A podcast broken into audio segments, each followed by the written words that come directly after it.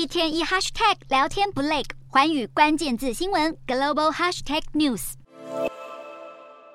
尽管美国计划强化中型银行监管，区域银行股仍反弹。另外，中概股买气回升。据报，中国预计宣布国有银行房贷降息，并下调存款利率，以刺激经济增长和投资人信心。科技股方面，苹果本周宣布球季发表会将在美西时间九月十二号上午登场，股价走高逾百分之二，惠达股价创历史新高，推动费半指数劲扬近百分之二点六。再加上美债殖利率持续下滑，美国劳动部数据显示，美国就业市场降温，美股四大指数全数收红，道琼指数上涨两百九十二点六九点，收三万四千八百五十二点六七点。纳斯达克上扬两百三十八点六三点，收一万三千九百四十三点七六点。标普五百小涨六十四点三二点，收四千四百九十七点六三点。非半指数微涨九十一点七零点，收三千六百二十九点五七点。欧洲股市方面，受美国就业市场降温以及八月消费者信心指数下滑影响，